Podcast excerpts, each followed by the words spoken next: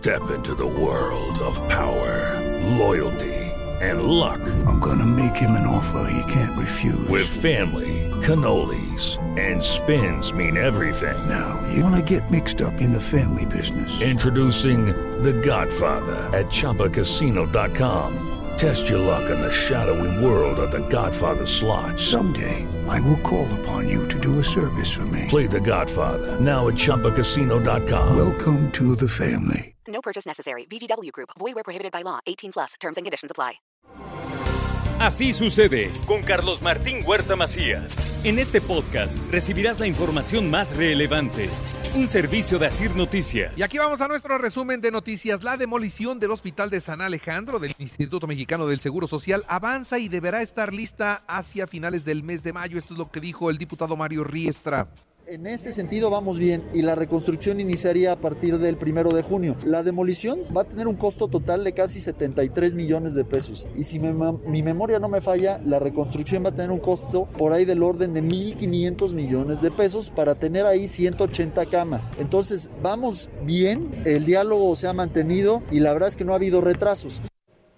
Y bueno, déjeme decirle que Puebla aún no logra recuperar los empleos perdidos durante la pandemia. Esto también lo reporta el Instituto Mexicano del Seguro Social. La reactivación de clases presenciales disparó un 35% las ventas en el comercio de la industria gráfica. Buenas noticias, afortunadamente. Ahora, donde estuvo muy raro todo fue en la zona de Teciutlán. Allá en una primaria, en la primaria Manuel Ávila Camacho de Teciutlán, dejaron encerrados a los niños con candado en el salón de clases. Tuvieron que ir los padres de familia a romper los candados, a romper los vidrios para sacar a los niños que se quedaron encerrados. Ya la Secretaría de Educación Pública informa que se está haciendo la investigación y bueno, pues vendrán las sanciones pertinentes. En 17 años de vida, la Orquesta Sinfónica de la BUAP se ha consolidado hasta convertirse en la gran orquesta universitaria que es hoy. Esto lo destacó la rectora Lilia Cedillo.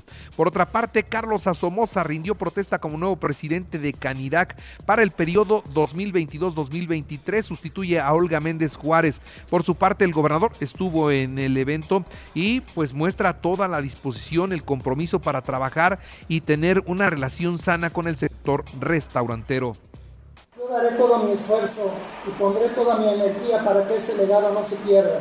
Trabajaré hombro a hombro con las autoridades, la iniciativa privada y la sociedad para que los beneficiados sean todos los poblanos y Puebla en especial. Sigo estando en los niveles más altos de la gastronomía mundial. Agradezco a los medios por su gran labor y los invito a seguir difundiendo las escuelas de tiempo completo ya operan como un programa estatal.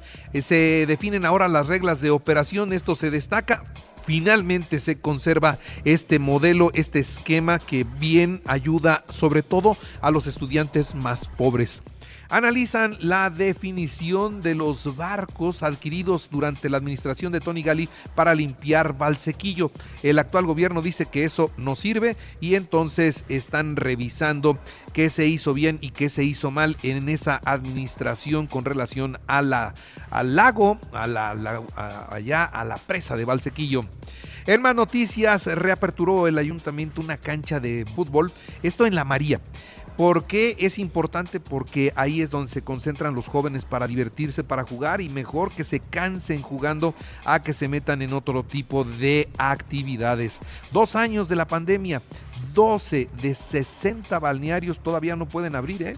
Habrá que ver si pueden o podrán o ya definitivamente se quedaron cerrados.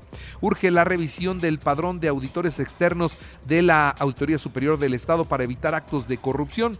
De esto habla la diputada Olga Lucía Romero. Por supuesto, sé que lo están haciendo. sé que lo están haciendo, sí, no tengo qué resultados esté teniendo todavía eh, la auditoría, pero sí sé que lo están haciendo. Porque pues por ahí hemos escuchado muchos, pero este creo que es algo que sí sí les prendió el foco también a ellos y sí están haciendo esa revisión. La propuesta del Partido Acción Nacional para desaparecer las cinco juntas auxiliares resulta inviable. Esto es lo que considera la diputada Nora Merino. Creo, eh, hasta este momento, sin haber entrado a fondo al análisis, al menos en mi opinión, no es viable la desaparición de juntas auxiliares. Las juntas auxiliares, en su gran mayoría, tienen eh, una forma de, gobernar y, de conducirse de manera diferente gracias a que son juntas auxiliares. No podemos pensar en que antes de otorgarles los servicios públicos, antes de otorgarles el reconocimiento, las herramientas, la opción sea desaparecerlas. Y se presentan tres casos de acoso en el ayuntamiento. Un funcionario incluso ya fue dado de baja, así lo da a conocer la Contraloría. Y todo esto tiene que ver con el proceso de entrega-recepción. ¿eh? Detiene la policía estatal a ocho presuntos asaltantes del transporte de carga. Esto fue en Coronango. Y no es tiempo de eliminar el cubrebocas. En el estado de Puebla se mantendrá la medida del cubrebocas. Esto es lo que dijo ayer la Secretaría de Salud y el gobernador del estado. La población debe seguir con las medidas sanitarias para evitar una situación mayor. Y ojo, hoy es el último día de vacunación, por favor todos vayan a vacunarse. Son siete centros de vacunación para los de 15 y más, de 15 para arriba, todos los rezagados, todos vayan a vacunarse, por favor. Ya se aplicaron 135.440 dosis, pero hay más. Acudan a vacunarse. El reporte de contagios de ayer fue de 73, 4 muertos, 107 hospitalizados, 16 se reportan como graves mientras que en el país hay 5.174 contagios, 187 muertos. Corea del Sur confirmó un total de 621.328 casos diarios de COVID. Allá están en una ola creciente, pero es la variante que ya nos tocó a nosotros. Así que no, no se preocupen, eso que ellos están viviendo, a nosotros ya nos tocó con la cuarta ola. Dan de alta al Razor es el último lesionado en los hechos del estadio La Corregidora de Querétaro. Ya salieron los 26 lesionados, ya todos se fueron a su casa, ni un solo muerto. La alcaldesa de Cuauhtémoc, Sandra Cuevas, vinculada a proceso junto con otros tres funcionarios de la demarcación, dijo que confía en la justicia, pero parece que ya se les fue. ¿Cuándo es el cambio de horario de verano? Bueno, pues el próximo 3 de abril tendremos que adelantar una hora el reloj. Nueva York, París y Madrid son los lugares donde están los departamentos de lujo del fiscal general de la República Alejandro Hertz Manero. Oscilan entre los 22 y los 60 millones de pesos esos departamentos. Y bueno, también decirle a todos ustedes que fue a puerta cerrada donde compareció Alejandro Hertz Manero en el Senado de la República con el propósito de dialogar sobre los temas de eh, pues que lo involucran a la Fiscalía General de la República, además de responder cuestionamientos sobre diversos temas, incluidos los escándalos en los que ha estado envuelto este funcionario. Le han tomado llamadas, se las han grabado, eh, trae un pleito familiar ahí tremendo.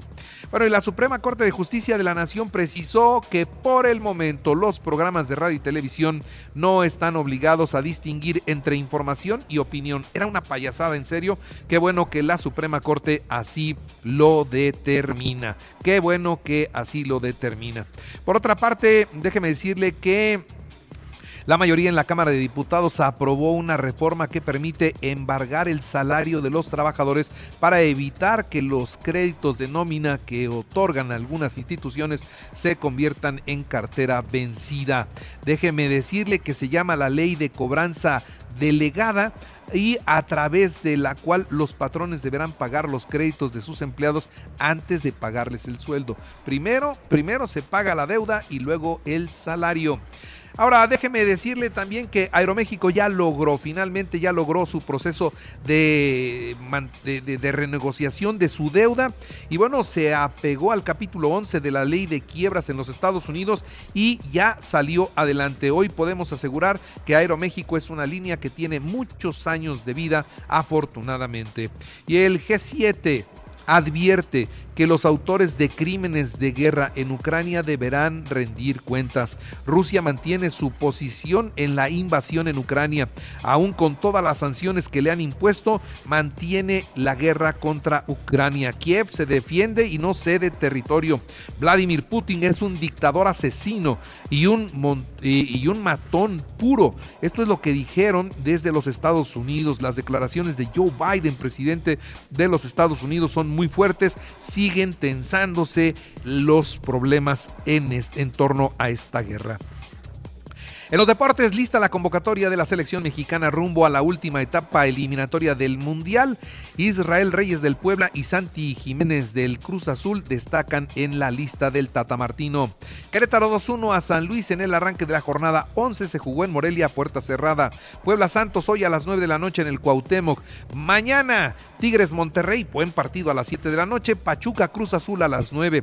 El domingo las poderosas Águilas del América reciben al Toluca a las 5 de la tarde Atlas recibe a las Chivas a las 7 de la noche.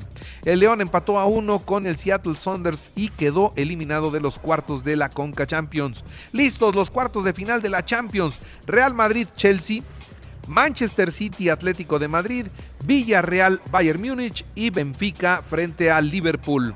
El puertorriqueño Dani Ortiz se presentó ya al campamento de los Pericos de Puebla y Checo Pérez está listo. Este fin de semana arranca la Fórmula 1 con el Gran Premio de Bahrein. El que no va a poder participar es Sebastián Fetel. ¿Por qué? Porque dio positivo a COVID. Así sucede con Carlos Martín Huerta Macías. La información más relevante ahora en podcast. Sigue disfrutando de iHeartRadio.